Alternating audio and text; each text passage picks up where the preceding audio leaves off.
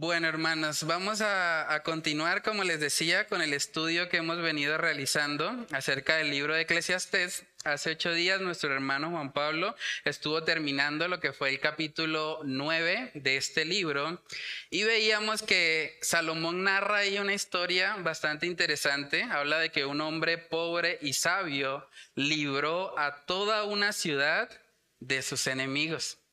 Y uno pensaría, bueno, después de que alguien hace eso, pues como que va a recibir muchos elogios, ¿no? Muchos aplausos y la gente lo va a valorar y va a apreciar todo el esfuerzo que esa persona hizo. Pero resulta que el texto dice que después de que él hizo eso, nadie se acordaba de él. Y vivimos tristemente en un mundo que es muy parecido. O sea, nosotros vivimos en una sociedad que realmente no valora mucho la sabiduría o se olvida también rápidamente de sus beneficios, ¿cierto? Entonces, vivimos en un contexto donde eso está pasando. De hecho, eh, Salomón también dice ahí en Eclesiastés 9, versículo 16, él dijo, mejor es la sabiduría que la fuerza aunque la ciencia del pobre sea menospreciada y no sean escuchadas sus palabras. Tristemente, como decía también nuestro hermano Juan Pablo, hoy en día se, se exalta mucho la necedad. Digamos que vivimos en un país que valora más la necedad que la misma sabiduría. Y eso se puede ver mucho, por ejemplo, en las redes sociales. Yo estuve buscando un poco de información al respecto. Me encontré con que hay un influencer aquí en Colombia que su labor básicamente es dedicarse a hacer videos acerca de bromas, acerca de cosas, digamos, que él hace en su cotidianidad con su familia. Y este, digamos, influencer recibe más o menos en promedio, miren lo que gana este hombre, gana alrededor de 7 mil millones de pesos mensuales. ¿Qué es lo que él hace? Básicamente publicar videos, haciendo bromas y haciendo cosas y tiene tantos seguidores que los mismos seguidores, digamos que se encargan de que él reciba toda esa, toda esa cantidad de dinero. Y cuando uno compara un poco eso, uno dice, bueno, ¿cómo son los salarios, por ejemplo, para un profesor? Uno puede buscar también esa información. Y para un profesor con doctorado que ingresa a, por ejemplo, trabajar con el magisterio, el salario con el que empieza es de 5 millones de pesos. Mientras uno se gana 7 mil millones haciendo videos sin necesidad de estudiar nada, el otro que ha estudiado, digamos, el nivel más alto que, que existe en la academia, que es un doctorado, pues recibe 5 millones para empezar. Entonces vivimos en un mundo así. Y eso no es culpa propiamente de los influencers, eso es culpa de las personas que los ven, las personas que están ahí dándole me gusta, comentando, compartiendo ese contenido.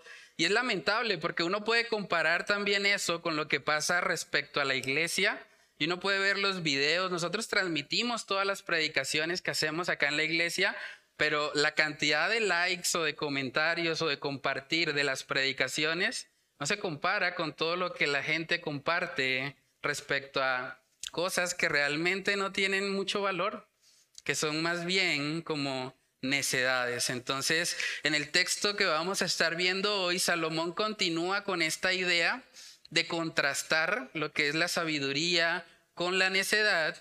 Y básicamente el texto que vamos a estar viendo hoy debe llevarnos a responder una pregunta. Y es si nosotros estamos siendo personas sabias o si estamos siendo personas necias. Entonces vamos a leer juntos el texto base, está en Eclesiastés capítulo 10 y leemos ahí los primeros 11 versículos. Eclesiastés 10 del 1 al 11 dice, las moscas muertas hacen heder y dar mal olor al perfume del perfumista. Así una pequeña locura al que es estimado como sabio y honorable. El corazón del sabio está a su mano derecha, mas el corazón del necio a su mano izquierda. Y aun mientras va el necio por el camino, le falta cordura, y va diciendo a todos que es necio. Si el espíritu del príncipe se exaltare contra ti, no dejes tu lugar. porque la mansedumbre hará cesar grandes ofensas. Hay un mal que he visto debajo del sol a manera de error emanado del príncipe. La necedad está colocada en grandes alturas y los ricos están sentados en lugar bajo. Vi siervos a caballo y príncipes que andaban como siervos sobre la tierra. El que hiciere hoyo caerá en él y al que aportillare vallado le morderá la serpiente. Quien corta piedras se hiere con ellas, el que parte leña en ello peligra. Si se embotare el hierro y su filo no fuere amolado, hay que añadir entonces más fuerza, pero la sabiduría es provechosa para dirigir. Si muerde la serpiente antes de ser encantada, de nada sirve el encantador. Vamos a orar. Padre, queremos pedir de tu dirección en esta mañana, Dios. Queremos que seas tú a través de tu Espíritu Santo, Dios, ayudándonos a poder comprender esta tu palabra, ayúdanos a aplicarla en nuestras vidas, Señor.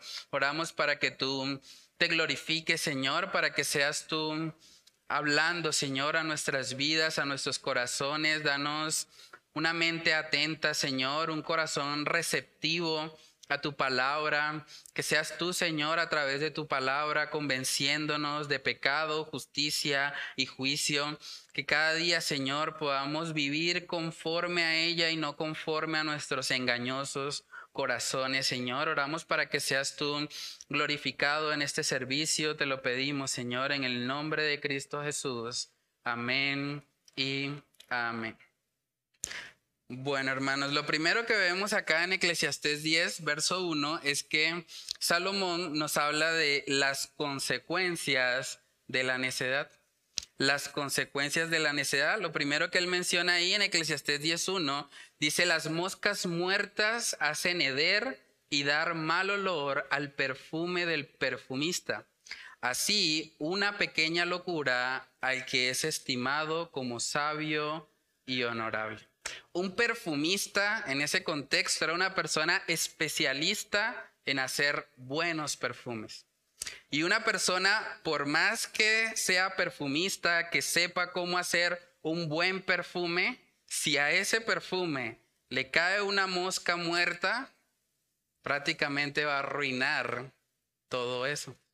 Lo que Salomón nos está mostrando aquí es que así como una mosca muerta en un perfume daña completamente el producto, de la misma manera una pequeña locura hace que aquel que es estimado como sabio y honorable pierda totalmente su credibilidad.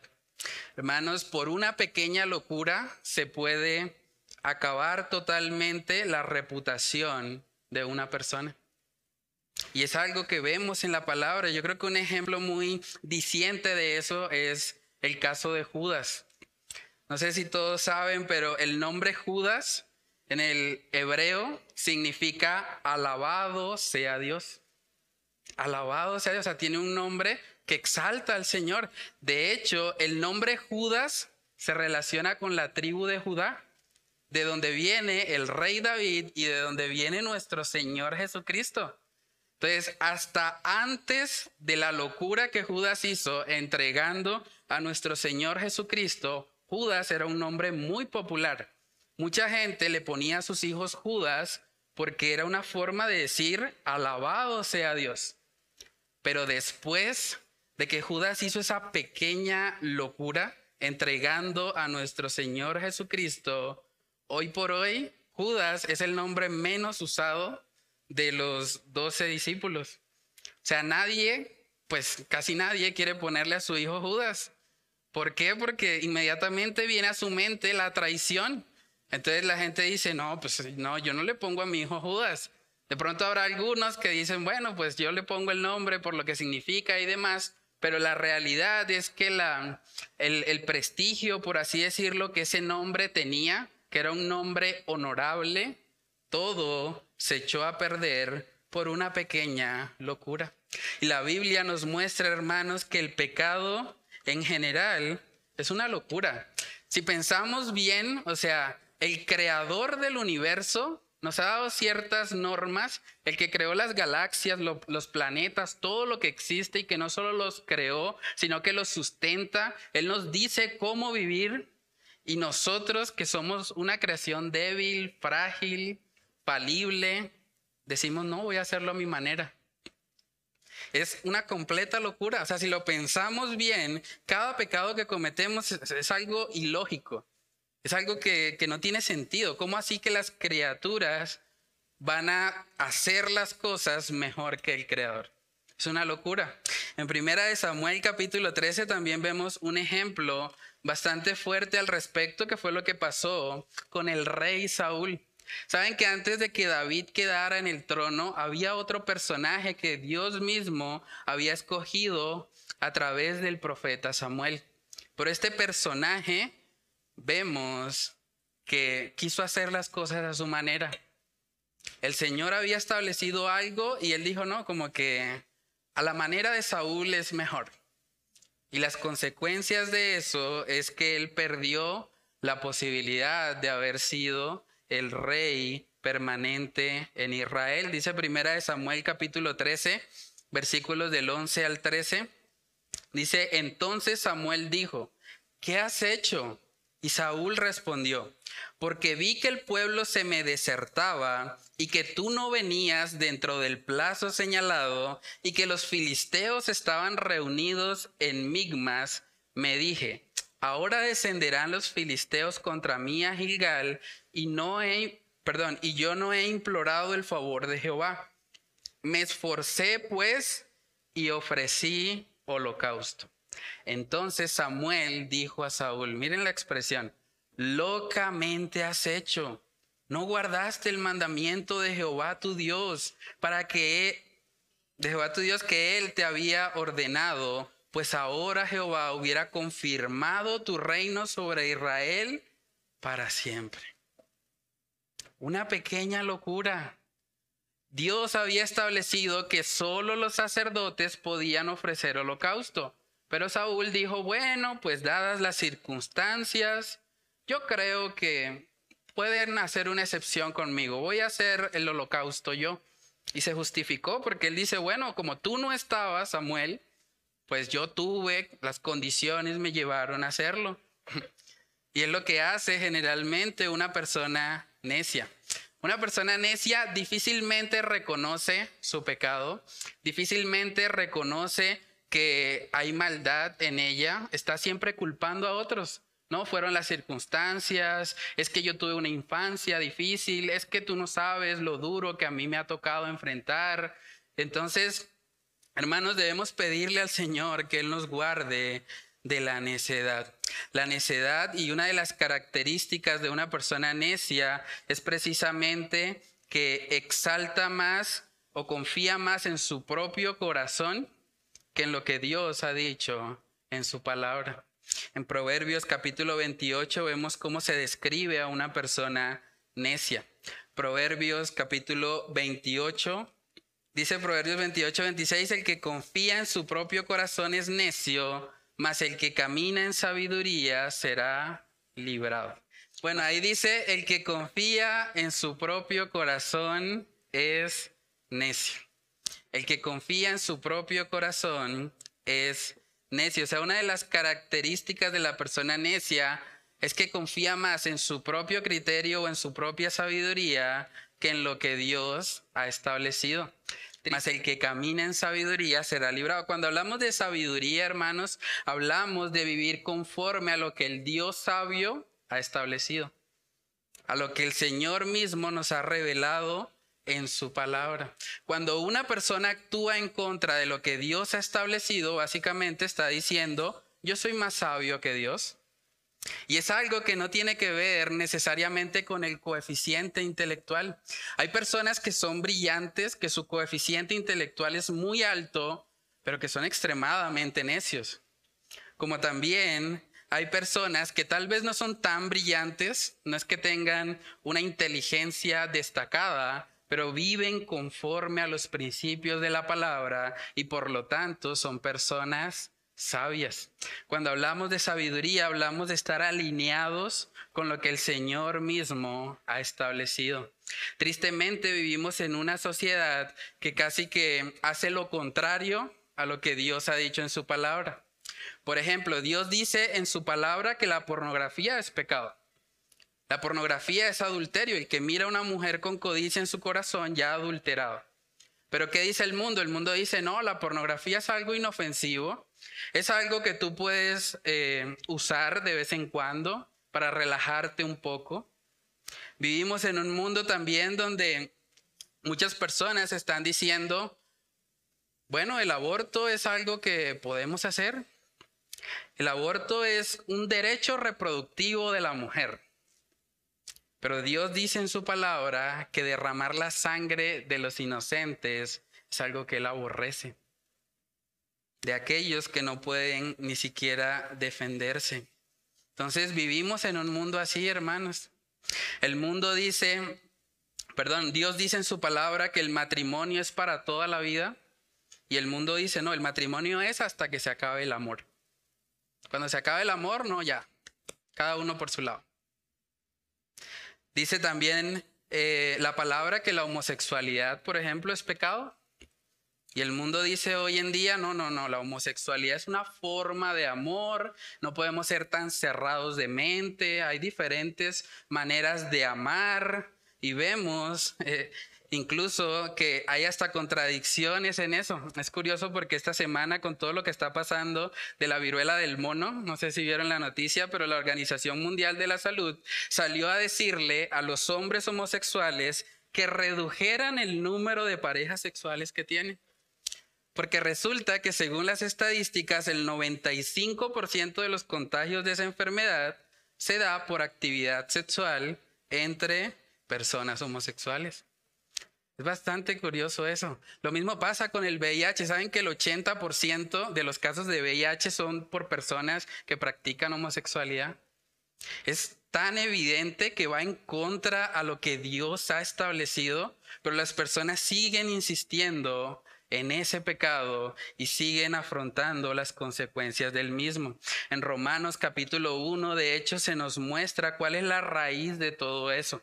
Romanos capítulo 1, versículo 20 dice la palabra, porque las cosas invisibles de Él, hablando de Dios, su eterno poder y deidad, se hacen claramente visibles desde la creación del mundo, siendo entendidas por medio de las cosas hechas, de modo que no tienen excusa, pues habiendo conocido a Dios, no le glorificaron como a Dios, ni le dieron gracias, sino que se envanecieron en sus razonamientos y su necio corazón fue entenebrecido profesando ser sabios, se hicieron necios y cambiaron la gloria del Dios incorruptible en semejanza de imagen de hombre corruptible, de aves, de cuadrúpedos y de reptiles. Hermanos, estas personas aún con la evidencia frente a sus ojos, ellos dicen, no, preferimos exaltar al hombre corruptible antes que al Creador. Vivimos tristemente en una sociedad así. Entonces, hermanos, estaba también leyendo una noticia bastante preocupante. Hay un caso de un cineasta famoso, él se llama Woody Allen, y él entró en una relación incestuosa con su hijastra.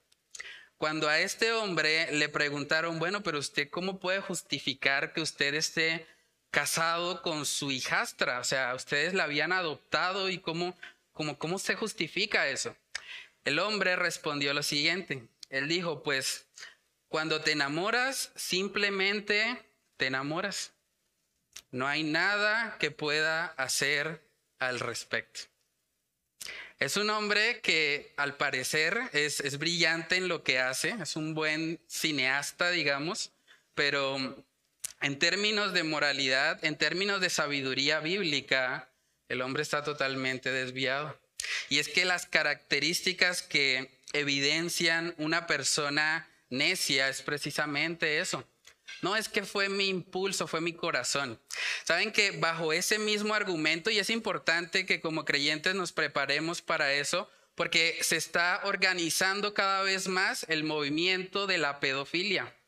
Ellos están diciendo hoy en día, bueno, los malos son los pederastas porque los pederastas se acuestan o abusan de los más pequeños. Pero un pedófilo no, un pedófilo es alguien que simplemente ama a los niños y que como él ama a los niños, pues él quiere estar más cerca a ellos, pero no tiene contacto sexual como tal, sino que ama a los niños. Y es la forma como sutilmente ahora están queriendo incluir ese movimiento en todo lo que tiene que ver con, con todo esto de la ideología de género y de la comunidad LGBTI. Entonces debemos tener mucho cuidado, hermanos, porque el mundo en general vive conforme a principios de necedad, de necedad. Vive totalmente de forma contraria a lo que el Señor ha establecido. En Eclesiastés capítulo 10, versículo 2 también se nos da un buen principio. Dice la palabra que el corazón del sabio está a su mano derecha, mas el corazón del necio a su mano izquierda. Cuando vi este pasaje me pareció curioso, hay algunos creyentes que han usado este pasaje para decir que todos los cristianos somos de derecha o deberíamos ser de derecha y que los que son necios son los que aprueban o apoyan los partidos políticos de izquierda. Pero saben que esos conceptos de derecha e izquierda son conceptos relativamente nuevos. En ese contexto no está hablando de eso, no tiene nada que ver. De hecho, los cristianos no somos ni de derecha ni de izquierda, somos de arriba, somos del Señor. Sí, entonces hay que tener muy claro eso y estudiar cada pasaje en su debido contexto. Entonces, Salomón nos está mostrando generalmente la mayoría de las personas, tanto en el, en el contexto, digamos, de Salomón como en el contexto actual, su mano derecha es su mano más diestra o es su mano más hábil. De hecho, según las estadísticas, solamente el 12% de la población mundial es zurda. Ahora, ¿es malo ser zurdo? No, no tiene nada de malo eso. Pero aquí vemos que una persona sabia generalmente escoge su mano derecha, su corazón es guiado por su mano derecha porque es la mano más hábil, es la mano con la que tiene mayor destreza. Y algo interesante también de notar es que cuando miramos la palabra vemos que Dios se relaciona con los creyentes y los sostiene de su mano derecha. Vamos a verlo. Isaías capítulo 41. Este es un texto hermoso. Isaías 41, versículo 13 dice la palabra, porque yo soy tu Dios, quien te sostiene de qué? De tu mano derecha. Y te dice, no temas, yo te ayudo. De la misma manera, en el libro de Salmos, Salmos capítulo 73, versículos del 22 al 24, vemos que ahí dice la palabra, tan torpe era yo que no entendía, era como una bestia delante de ti. Con todo, yo siempre estuve contigo. Me tomaste, ¿qué dice ahí? De la mano derecha. Me has guiado según tu consejo y después me recibirás en gloria.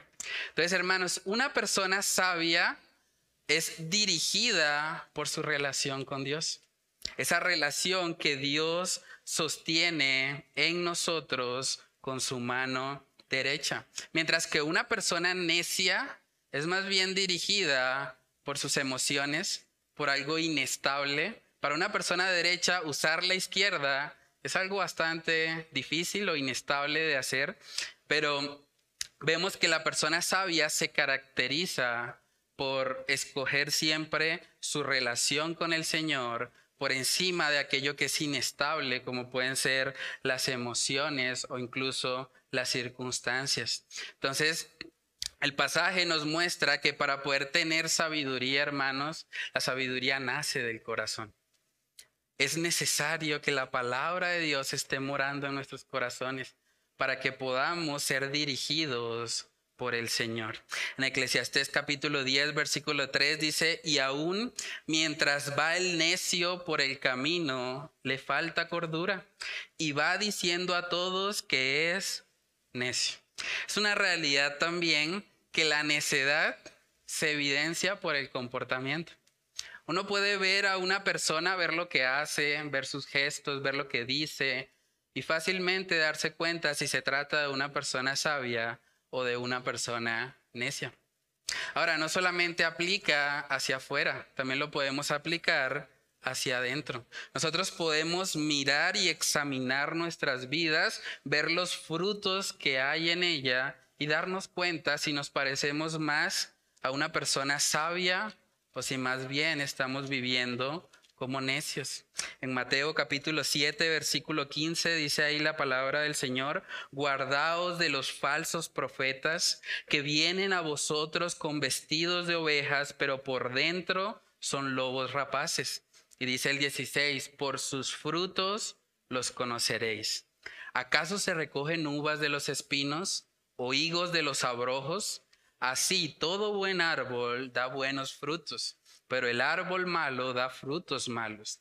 No puede el buen árbol dar malos frutos, ni el árbol malo dar frutos buenos. Todo árbol que no da buen fruto es cortado y echado en el fuego, así que por sus frutos los conoceréis. Aplica tanto para afuera como para adentro. ¿Cuáles son los frutos de tu vida? Déjame preguntarte a manera de reflexión, ¿qué cosa o, quién dirige las decisiones de tu vida? ¿Consultas a la palabra de Dios antes de tomar decisiones importantes? ¿O haces las cosas a tu manera? Como Saúl de pronto en su momento dijo, bueno, pues, ¿qué hay de malo en que yo haga el holocausto? Las consecuencias de vivir una vida necia, hermanos, son terribles y tarde o temprano llegarán. Preguntémonos también, ya que hablamos del corazón, ¿nuestro corazón está siendo guiado por la inestabilidad de las emociones? ¿O nuestro corazón está siendo guiado por la firmeza o por la roca, como cantamos hace un momento, de la palabra de Cristo Jesús? ¿Saben que un error en el que podemos caer los creyentes sobre todo cuando llevamos años o llevamos mucho tiempo de pronto asistiendo a iglesias o, identificándonos como creyentes. Hay muchos creyentes hoy en día que piensan, bueno, pues yo ya me leí la Biblia, yo ya tengo claro cómo es la salvación, que es por gracia, por medio de la fe. Entonces yo como que ya estoy bien, ¿no? Ya estoy como en un nivel donde ya yo no necesito como tanta lectura de la Biblia ni tanta oración, porque yo ya me siento, me siento fuerte, me siento capaz de enfrentar al mundo. Pero saben que tener una actitud así es una de las mayores necedades que el ser humano puede tener. En Primera de Corintios capítulo 10 vemos que el apóstol Pablo advierte acerca de esa actitud. Primera de Corintios 10 versículo 12 dice ahí la palabra, así que el que piensa estar firme, mire que no caiga. Hermanos, ustedes pueden llevar 100 años en el Evangelio, pero ustedes y yo necesitamos todos los días orar al Señor. Necesitamos todos los días leer la Biblia. Necesitamos todos los días tener comunión con nuestro Dios. Y si no lo hacemos, sin importar el tiempo que tengamos, en el Evangelio, corremos el riesgo de cometer una locura y también de actuar como necios. Eso puede pasar aún en la vida de un creyente. De hecho, el mismo apóstol Pablo era consciente de eso. Por eso en Primera de Corintios capítulo 9 algo que él decía es, así que yo de esta manera corro, no como a la aventura, de esta manera peleo, no como quien golpea al aire, sino que golpeo mi cuerpo y lo pongo en servidumbre. No sea que habiendo sido heraldo para otros, yo mismo venga a ser eliminado. El apóstol Pablo está reconociendo, yo tengo que golpear mi cuerpo. Eso no tiene que ver con pegarse uno mismo, tiene que ver con la autodisciplina. Yo no puedo permitir que mi carne reine. Ahora, el apóstol Pablo era un apóstol, era una persona que tenía dones extraordinarios de parte de Dios. Y aún así él reconoce, yo tengo que disciplinarme a mí mismo porque yo sé que puedo llegar a ser eliminado. Eso no habla de perder la salvación, eso habla de ser eliminado del ministerio.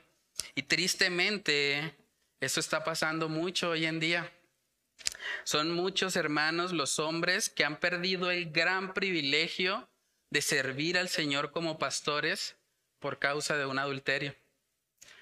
Porque en un momento les pareció que era mejor o, más satisfactorio el pecado que la santidad.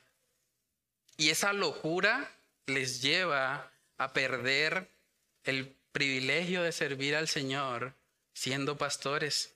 También hay muchos hogares que tristemente se han destruido por causa de una necedad, por la necia infidelidad, porque hay alguno de los cónyuges que tal vez piensa como que sería interesante estar con alguien más que no sea mi esposo o mi esposa. Y cuando las personas creen esa mentira de Satanás, pueden destruir algo tan precioso como es una familia. También, hermanos, son muchos los hombres y las mujeres que han perdido su libertad o incluso sus vidas por un momento de locura. Cuando hablamos de este asunto de la necedad, es un asunto serio. El actuar como necios trae consecuencias. No podemos esperar que vamos a actuar apartados de lo que el Señor ha establecido y que nos va a ir bien espiritualmente? Por supuesto que no. ¿Saben que es muy probable que Salomón tuviese en mente aquí el enojo? Porque el siguiente versículo en Eclesiastés 10, versículo 4 dice que si el espíritu del príncipe se exaltare contra ti, no dejes tu lugar, porque la mansedumbre hará cesar grandes ofensas. La mansedumbre. ¿Saben que la mansedumbre también es una de esas virtudes que el mundo desprecia? Hay personas que dicen, no, yo, yo antes de, ¿cómo es? Yo antes de ser manso, ah, yo soy menso, no, yo soy manso, pero no menso, ¿verdad? Hay mucha gente que piensa de esa manera y está diciendo continuamente, no, la mansedumbre es una virtud, no. Los mansos son los bobos, los que se la dejan montar. Pero aquí vemos que el Señor está diciendo que la mansedumbre hará cesar grandes ofensas. Grandes ofensas pueden ser perdonadas cuando una persona actúa con mansedumbre. Tristemente también hay gente que se justifica en eso. Hay gente que dice, no, es que yo sí, eso de la mansedumbre no va conmigo. Yo no puedo controlarme porque es que mi mamá tenía un genio que yo lo heredé yo salí así porque mi mamá es cosa seria. Y algunos dicen de pronto, bueno, pero yo no puedo cambiar esto porque es algo que ya simplemente yo crecí así. O sea, yo veía desde pequeños a mis papás peleando y yo también peleo. Yo no me la dejo montar. A mí el que me la hace, me la paga. Y son factores que, pueden influir, sí, es cierto, pero que no justifican que vivamos una vida sin mansedumbre. Hay gente que dice, es que yo no puedo controlarme porque cuando a mí me hierve la sangre, no hay nada que se pueda hacer. Pero es una mentira también de Satanás. Nosotros tenemos la capacidad en Cristo de vivir vidas mansas. ¿Y saben por qué? Porque Jesús mismo, que dice la palabra que es manso de corazón, habita en nosotros si somos creyentes. Mateo capítulo 11, vamos a verlo, Mateo 11 versículo 29, dice ahí la palabra, llevad mi yugo sobre vosotros y aprended de mí, que soy manso y humilde de corazón, y hallaréis descanso para vuestras almas. La mansedumbre nace del corazón un corazón que se relaciona con Jesús, un corazón que aprende de su ejemplo, es un corazón que puede vivir en mansedumbre. Y es parte de lo que el Señor hace en nuestras vidas porque es un aspecto del fruto del Espíritu Santo. En la palabra de Dios nosotros vemos que incluso Moisés, la palabra nos muestra que Moisés fue un hombre bastante iracundo. Cuando él vio que estaban oprimiendo a uno de sus coterráneos, a alguien más del pueblo hebreo, él reaccionó violentamente y asesinó a otra persona.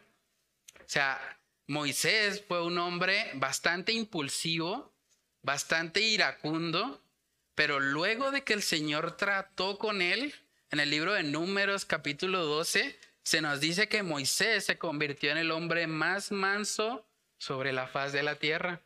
Vamos a verlo, Números capítulo 12, verso 3 dice, y aquel varón Moisés era muy manso, más que todos los hombres que había sobre la tierra. Entonces, hermanos, si Dios pudo moldear el carácter de un asesino, de una persona iracunda como Moisés, también puede cambiarte a ti. No tienes excusa para vivir sin mansedumbre. No hay excusa válida realmente para eso. Saben que cuando estaba preparando el mensaje también estuve buscando algunas estadísticas y solamente acá en Bucaramanga ocurren cada año 1039 casos de agresiones por intolerancia. Cuando uno ve, por ejemplo, en el, en el tráfico, hay mucha gente que dice, no, es que mire, se me atravesó, yo le boté el carro. No, es que él está transgrediendo las normas de tránsito. Y hay gente que está manejando y está enojada. O sea, todo el tiempo está molesta o los trancones y demás están muy irritables. Y en ese contexto es donde se dan la mayoría de los casos de intolerancia. También es triste que cada año mueren 10 personas por causa de esto. Porque tal vez a alguien le molestó demasiado que una moto se cruzó el semáforo y casi lo hace estrellar. Y de pronto esa persona se baja del carro, se enfrenta con el de la moto y si está armado no tiene ningún problema en usar el arma y acabar con la vida del otro. ¿Cuántas vidas se podrían haber salvado con un poco más de mansedumbre, con un poco más de humildad? Hermanos, debemos pedirle al Señor que como cristianos nosotros podamos marcar una diferencia en esto. Hay gente que dice, no, es que se me adelantó por la derecha, entonces le tiro el carro. Y si se baja, pues nos bajamos y nos damos porque yo no me voy a dejar.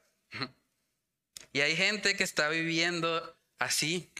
O hay gente que dice, no, es que me mentó la madre y yo con mi mamá, se mete con mi mamá, no respondo. Pero no es la actitud de un creyente. Romanos capítulo 12 de hecho nos habla acerca de cómo podemos manejar ese tipo de situaciones. Romanos capítulo 12 versículos del 19 al 21 dice la palabra, no os venguéis vosotros mismos, amados míos, sino dejad lugar a la ira de Dios, porque escrito está, mía es la venganza, yo pagaré, dice el Señor. Así que si tu enemigo tuviere hambre, dale de comer. Si tuviere sed, dale de beber. Pues haciendo esto, ascuas de fuego amontonarás sobre su cabeza. No seas vencido de lo malo, sino vence con el bien el mal. Usted puede recordar ese pasaje cuando esté manejando. Puede colocarlo ahí en el carro para que lo recuerde y cuando se le atraviese la moto usted puede citar de memoria, mía es la venganza, yo pagaré, dice el Señor. Descanso en eso. Dios se encargará de ese motociclista loco que casi me hace estrellar o que le pegó a mi retrovisor. El Señor tendrá su juicio para esa persona. Hermanos, lo siguiente que vemos ahí en Eclesiastés capítulo 10, hablando de la sabiduría, es que tristemente vivimos en un mundo donde los necios gobiernan. Vivimos en un mundo donde los necios gobiernan y eso lo podemos ver en Eclesiastés capítulo 10, versículos del 5 al 7. Dice, hay un mal que he visto debajo del sol a manera de error emanado del príncipe. La necedad está colocada en grandes alturas y los ricos están sentados en lugar bajo. Vi siervos a caballo y príncipes que andaban como siervos sobre la tierra. Vivimos en un contexto, hermanos, en el que nos damos cuenta que hay personas necias que están en lugares de eminencia, que están gobernando.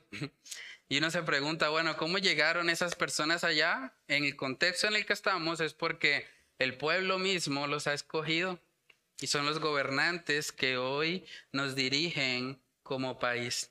Hay gente también que ha pensado cosas como no, pero es que eso de la democracia como que como que ese no es el mejor sistema. Hay gente que incluso defiende hoy en día la monarquía. Dice, "No, sería mejor una monarquía porque es que eso de estar cambiando en la democracia cada cuatro años, entonces cuatro años de derecha, cuatro años de izquierda, derecha, izquierda, y no hay continuidad. Entonces eso lo que hace es frustrar el avance de los países, el progreso. O hay gente también que ha dicho, hay una frase que se ha popularizado al respecto, que dice, bueno, prefiero un buen dictador antes que un demócrata corrupto. Porque un buen dictador por lo menos va a hacer las cosas bien y el país va a seguir adelante y va a funcionar mejor que estar ahí en una democracia donde todos son unos corruptos y donde simplemente se roban el dinero. El problema con ese razonamiento es que no existen los buenos dictadores. Es una mentira. No hay ningún buen dictador.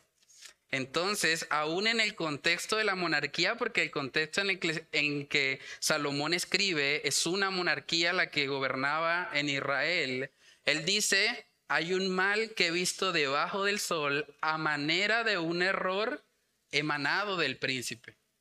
Es decir, en las monarquías también hay problemas, también hay pecado. El príncipe muchas veces toma malas decisiones y vivimos tristemente en una sociedad que es así, donde las personas son escogidas no por sus méritos, no por sus capacidades, sino más bien por la cercanía que tienen de pronto con algún gobernante en particular. Por eso es tan importante que nosotros oremos por nuestros gobernantes, hermanos. En una semana exactamente, de hecho, se va a posesionar el nuevo gobierno de Colombia. Y es importante que como iglesia nosotros oremos al Señor por cada uno de ellos, por todos los que van a estar legislando, por todos los que van a estar en el poder ejecutivo, en el poder judicial, porque de una u otra manera las decisiones que ellos tomen nos afectan a nosotros. Dice la palabra también en Primera de Timoteo capítulo 2, Primera de Timoteo capítulo 2 versículo 1, exhorto ante todo a que se hagan rogativas, oraciones, peticiones y acciones de gracias por todos los hombres, por los reyes y por todos los que están en eminencia, para que vivamos quieta y reposadamente en toda piedad y honestidad. Esa es una de las razones por las que en todas las guías de oración que usamos en el servicio de los miércoles siempre tenemos un espacio para orar por los políticos, para orar por el presidente, para orar por los alcaldes, por los gobernadores, porque el Señor les ha colocado ahí. Y debemos pedirle a Dios que les dé sabiduría para que ellos puedan vivir de una manera que le agrade y al mismo tiempo puedan gobernar de la mejor manera. Ahora, tristemente esto no solamente se ve en el gobierno, también pasa muchas veces en el trabajo. ¿No les ha pasado que a veces una persona que tiene mayor preparación no la escogen para un puesto porque dicen, no, pues es que como que no es del agrado de los jefes?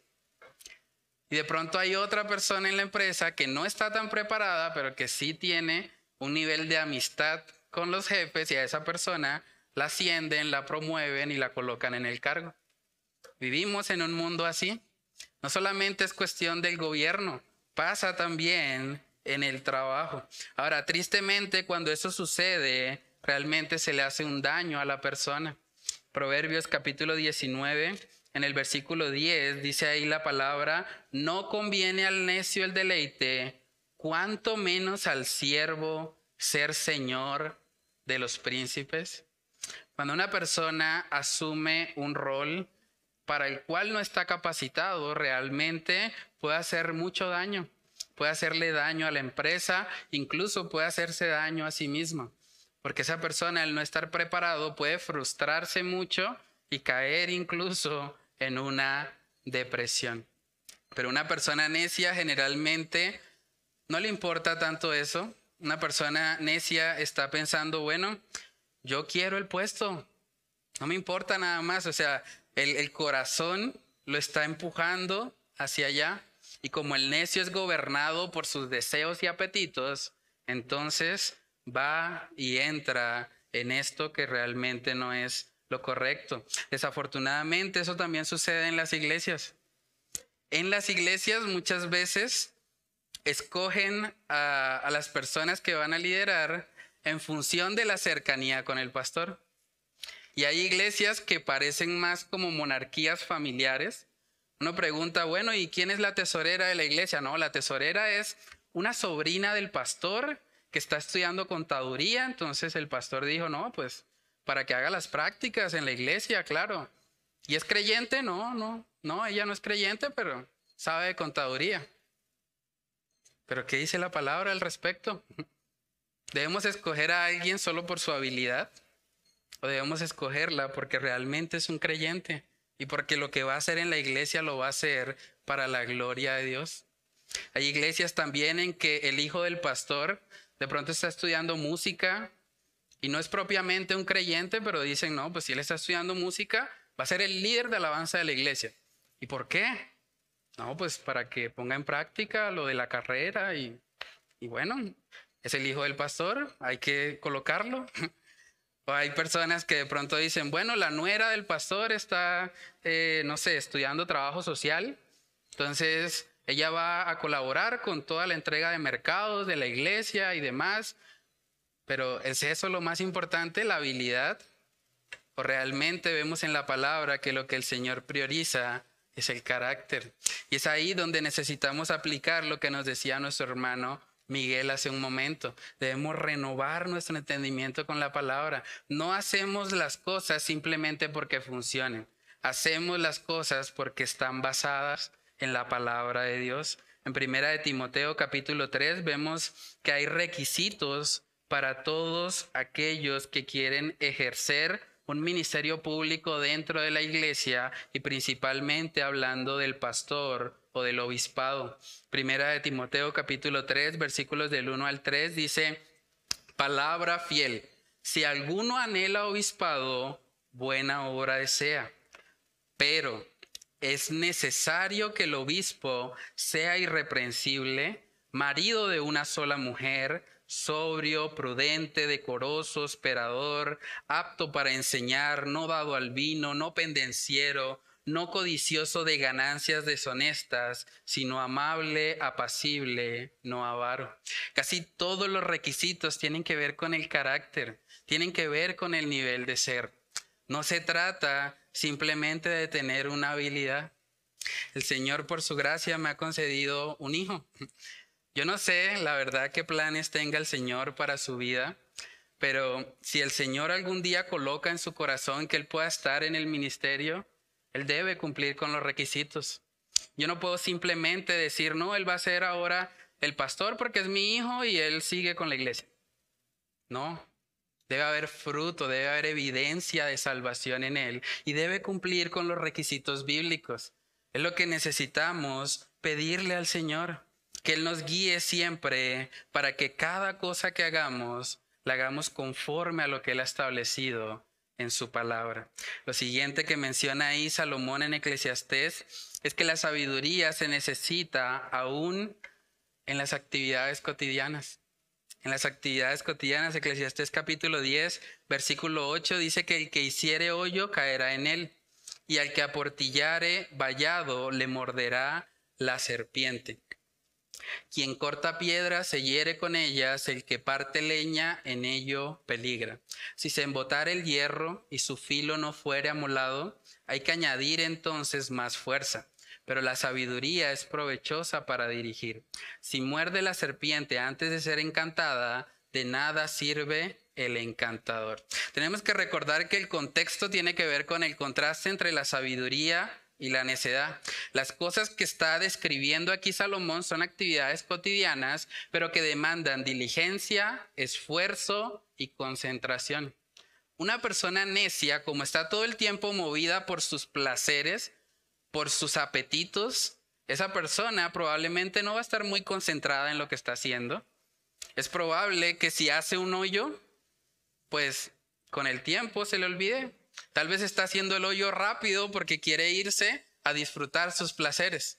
Y luego, ¿qué pasa? Si no hizo las cosas bien, si no estuvo concentrado en el momento, se le va a olvidar dónde estaba el hoyo y cuando vuelva a pasar, caerá en él.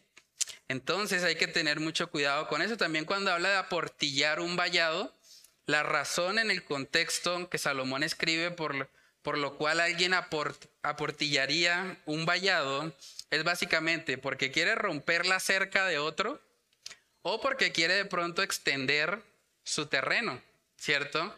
Pero sea cual sea la motivación, si, si lo está haciendo en su carne, si lo está haciendo como fruto de la necedad, pues el Señor muchas veces tiene que permitir que él enfrente consecuencias por esto. En Proverbios capítulo 12, vamos ahí, Proverbios capítulo 12, versículo 15, podemos ver ahí que la palabra del Señor dice que el camino del necio es derecho en su opinión, mas el que obedece al consejo es sabio. Yo creo que si nosotros le preguntáramos al que está cavando el hoyo si lo que está haciendo está bien, él diría, uh, perfecto, claro. No, yo estoy haciendo el hoyo que debería hacer. O si le preguntamos a alguien cuando está portillando ahí el vallado, esa persona probablemente va a decir, sí, claro, esto es, esto es algo derecho, algo bueno, algo que, que todos incluso deberían hacer. Pero hermanos, tristemente el necio aprende más por los golpes o por las consecuencias que tiene que enfrentar en su vida que por el consejo que el Señor le da en su palabra. En Proverbios capítulo 27, el libro de Proverbios habla mucho acerca del necio y lo describe de forma excepcional. Vemos en Proverbios 27, versículo 22, dice, aunque majes al necio en un mortero, entre granos de trigo, majados con el pisón, no se apartará de él su necedad. Aunque usted coja un necio en un mortero y, le dé con fuerza, eso no le va a quitar la necedad. Porque el problema del necio no está afuera. El problema del necio es adentro. Entonces él tiene que cambiar desde adentro para que pueda suceder algo en su vida. Entonces, hermanos, vivimos en un mundo donde todos estamos expuestos. La necedad está a la orden del día y también vivimos situaciones en las que podemos enfrentar peligros. Eso es lo que describe también ahí Salomón. Más adelante dice, quien corta piedras se hiere con ellas, el que parte leña en ello peligra. Si se embotare el hierro y su filo no fuere amolado, hay que añadir entonces más fuerza. Pero la sabiduría es provechosa para dirigir. Una persona necia probablemente puede estar pensando, ¿para qué gastar tiempo afilando el hacha? No, vamos de una vez. Claro, entre más rápido empecemos, más rápido termino. Probablemente está pensando así. Pero resulta que si esa persona va con el hacha desafilada y va de pronto a, tratar de cortar la leña, pues no va a ser efectivo el corte. De hecho, es más probable que se hiera con las piedras si el hacha no está bien amolada. También es casi seguro que va a tener que trabajar mucho más, mucho más tiempo y con más esfuerzo si el hacha no está afilada. Ahora, esa pequeña historia nos enseña algo muy importante. Y es que nosotros debemos procurar siempre buscar la sabiduría antes que cumplir con las urgencias de este mundo. Para esta persona hubiese sido mucho más sabio afilar bien el hacha, si se demorara un poco más haciéndolo, pero luego cuando hiciera el trabajo iba a ser más seguro, iba a ser más efectivo. Pero como la necedad está en el corazón del hombre, probablemente estaba pensando, no, pues hagámoslo a nuestra manera. Pero las consecuencias de eso, hermanos, son nefastas. Y vivimos en una cultura así. No nos gusta esperar. No nos gusta tomarnos el tiempo de pronto de afilar un hacha porque pensamos, no, eso no, no es tan productivo hoy en día. Necesitamos hacer cosas rápidamente. Pero las consecuencias de ese pensamiento han hecho mucho daño a la sociedad. Tristemente, uno de una de las áreas donde más se ha afectado es en la crianza. Hablábamos justamente el miércoles de cómo evangelizar a los adolescentes. Y saben que el trabajo con los adolescentes no empieza en la adolescencia. El trabajo con los adolescentes debía empezar desde la niñez. Pero tristemente muchos padres en su afán de pronto de no tienen tiempo para afilar el hacha, pues luego van a tener que trabajar más duro para lograr que esos adolescentes realmente vivan los principios de Dios y vivan conforme a la palabra. Es una realidad. Proverbios capítulo 29, versículo 17. Proverbios 29, 17 dice ahí la palabra del Señor. Corrige a tu hijo y te dará descanso y dará alegría a tu alma. Alguien dijo también, corrige al niño y no tendrás que llorar por el adulto más tarde. Entonces muchos padres desafortunadamente no hicieron su tarea a su tiempo y hoy por hoy están llorando al ver cómo sus hijos están apartados del Señor. En Efesios capítulo 6, hermanos, vemos que la palabra de Dios nos muestra que la responsabilidad de criar a los hijos no es del Estado, no es del colegio, no es tampoco de la iglesia. La responsabilidad de criar a los hijos es de los padres. Efesios capítulo 6, verso 4 dice, y vosotros, padres, no provoquéis a ir a vuestros hijos, sino criadlos en disciplina y amonestación del Señor. Necesitamos eso. Hay personas que tal vez están pensando, no, pues mis hijos están en el colegio, están bien. No, el colegio no cría a nadie. Usted debe ser la persona que se involucra en la vida de su hijo, que conoce cuáles son sus necesidades, cuáles son sus luchas, para que pueda guiarlo conforme a lo que la palabra de Dios enseña. Cuando las personas no hacen eso, tristemente, luego tienen que esforzarse mucho más para tratar de que sus hijos vivan el Evangelio. En Eclesiastés capítulo 10, versículo 11 también se menciona algo al respecto. Eclesiastés 10, 11 dice que si muerde la serpiente antes de ser encantada, de nada sirve el encantador. Ustedes han visto esos programas donde sale un encantador con una flauta y que se levanta una serpiente. Bueno, es bastante curioso. Cuando estaba preparando este mensaje me di cuenta que la flauta realmente no es la que hace que la serpiente se levante. Las serpientes son sordas. O sea, las serpientes no pueden escuchar. Entonces lo que encanta a la serpiente realmente son los movimientos y los gestos que hace la persona y por eso la serpiente queda encantada. Ahora, hacer eso es una tarea que requiere tiempo. ¿Se imaginan a alguien necio tratando de aprender a encantar una serpiente? Se puede morir. Está tratando de encantarla, se desespera un poco, es impaciente y la serpiente venenosa puede acabar completamente con su vida. Por eso vemos que Salomón está diciendo, si muerde la serpiente antes de ser encantada, pues de nada sirve el encantador. Eso puede tener también una aplicación espiritual. Por ejemplo, muchas personas viven una vida cristiana de apariencias.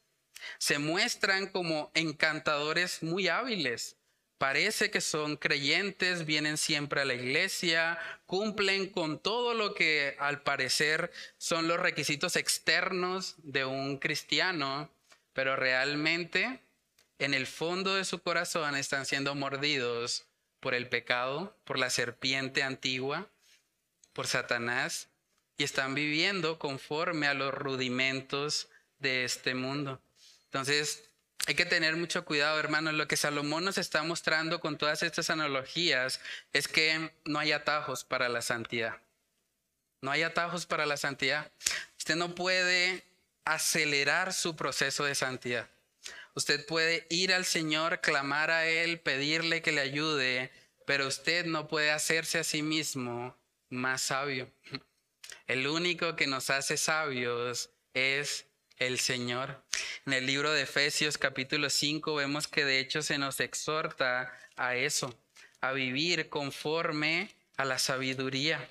Dice Efesios capítulo 5, versículos del 15 al 17, dice ahí la palabra, Mirad pues con diligencia cómo andéis, no como necios, sino como sabios, aprovechando bien el tiempo porque los días son malos. Por tanto, no seáis insensatos, sino entendidos de cuál sea la voluntad del Señor. Vivimos en un mundo que promueve la necedad. Vivimos en una sociedad donde las personas están llamando a lo malo bueno y a lo bueno malo. Pero en medio de ese contexto, hermanos, como creyentes podemos marcar una diferencia podemos mostrar que nosotros no nos amoldamos a este mundo, sino que vivimos conforme a lo que la palabra de Dios ha establecido. El contraste que vemos en Eclesiastés capítulo 10 es el contraste entre la sabiduría y la necedad. Entonces te pregunto a manera de aplicación, ¿en qué lado estás? Escuchando este mensaje, ¿tú te identificas más con una persona necia con alguien que de pronto es fácilmente movido por sus emociones, por su propia sabiduría, o te identificas más con una persona sabia, con una persona que sabe que hay cosas que llevan tiempo, que hay procesos en la vida, que no todo puede ser instantáneo, que hay que primero afilar el hacha para luego poder usarla. ¿En dónde estás tú? ¿Cómo te identificas más? Si tú eres de las personas que se identifica como necia, déjame decirte que estamos en el mismo equipo. Estamos en el mismo equipo porque yo me veo a mí mismo y reconozco que hay mucho de necedad en mi corazón.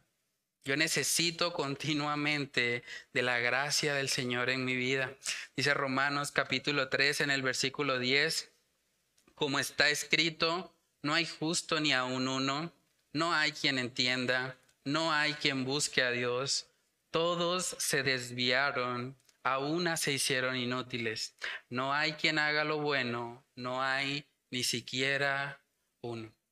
La condición del ser humano por naturaleza es de necedad. Por eso continuamente nos hacemos daño, hacemos daño a otros, porque permitimos que el pecado que mora en nosotros salga a la luz. Entonces el mensaje que Salomón quiere darnos hoy no es que salgamos de acá pensando, tengo que ser más sabio. No, esa no es la aplicación. Lo que nosotros necesitamos en esta mañana, hermanos, es primeramente reconocer que somos necios, reconocer que somos pecadores, reconocer que si no es por la gracia y misericordia de nuestro Dios, estaríamos completamente perdidos y que la única fuente de la sabiduría es Cristo Jesús. Cristo es la fuente. Hay que ir a Él. En vez de salir de acá pensando, bueno, tengo que ser más sabio en mi vida, no. Salga pensando, tengo que tener más de Cristo en mi vida. Necesito que Cristo gobierne. Necesito que el Señor me ayude en la crianza de mis hijos. Necesito que el Señor me ayude a ser un esposo bíblico. Necesito que el Señor me ayude a poder servir correctamente en la iglesia. Que el Señor me ayude en mi lugar de trabajo, en mi universidad, donde sea que estemos, necesito al Señor. Esa debe ser la convicción con la que salgamos en esta mañana. Primera de Corintios capítulo 1 versículo 23 dice ahí el apóstol Pablo, pero nosotros predicamos a Cristo crucificado. Para los, para los judíos ciertamente tropezadero y para los gentiles locura, mas para los llamados, así judíos como griegos, Cristo, poder de Dios y sabiduría de Dios. Hermanos, en Cristo está la sabiduría. Solo podemos ser sabios si vamos a Él. Y la forma de conocer a Cristo está acá. Lea este libro todos los días. Llénese de él, abra sus páginas, léalas, medítelas, reflexione en ellas. Necesitamos llenarnos continuamente de la palabra. Solo con la palabra de Dios vamos a poder vivir vidas sabias. La palabra da testimonio de Jesús. Por eso Jesús dijo, escudriñad las escrituras porque a vosotros os parece que ellas dan testimonio de mí. La palabra de Dios nos muestra a Cristo y Cristo es la fuente de la sabiduría. Decía Charles Spurgeon, este libro, hablando de la Biblia, ha luchado conmigo. Este libro me ha golpeado. Este libro me ha confrontado. Este libro me ha sonreído, me ha sostenido, me ha llevado de la mano, ha calentado mi corazón, canta conmigo, ha llorado conmigo, me habla. Este libro está vivo. La palabra de Dios es viva y eficaz. Permitamos que penetre en nuestros corazones y que nos lleve a vivir vidas sabias para la gloria de nuestro Dios. Vamos a orar. Padre, te damos muchas gracias, Señor, por tu misericordia. Gracias por este tiempo, Dios, en el que tú nos permites aprender, Señor, de tu palabra. Gracias por ese contraste que pudimos ver hoy entre la sabiduría y la necedad. Padre, ayúdanos a alejarnos cada vez más de la necedad de nuestros corazones.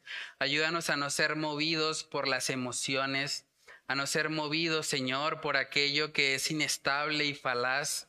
Padre, que por el contrario podamos establecer nuestra casa sobre la roca, que el fundamento de nuestra vida seas tú, que no solamente seamos oidores de la palabra, sino que seamos hacedores de ella.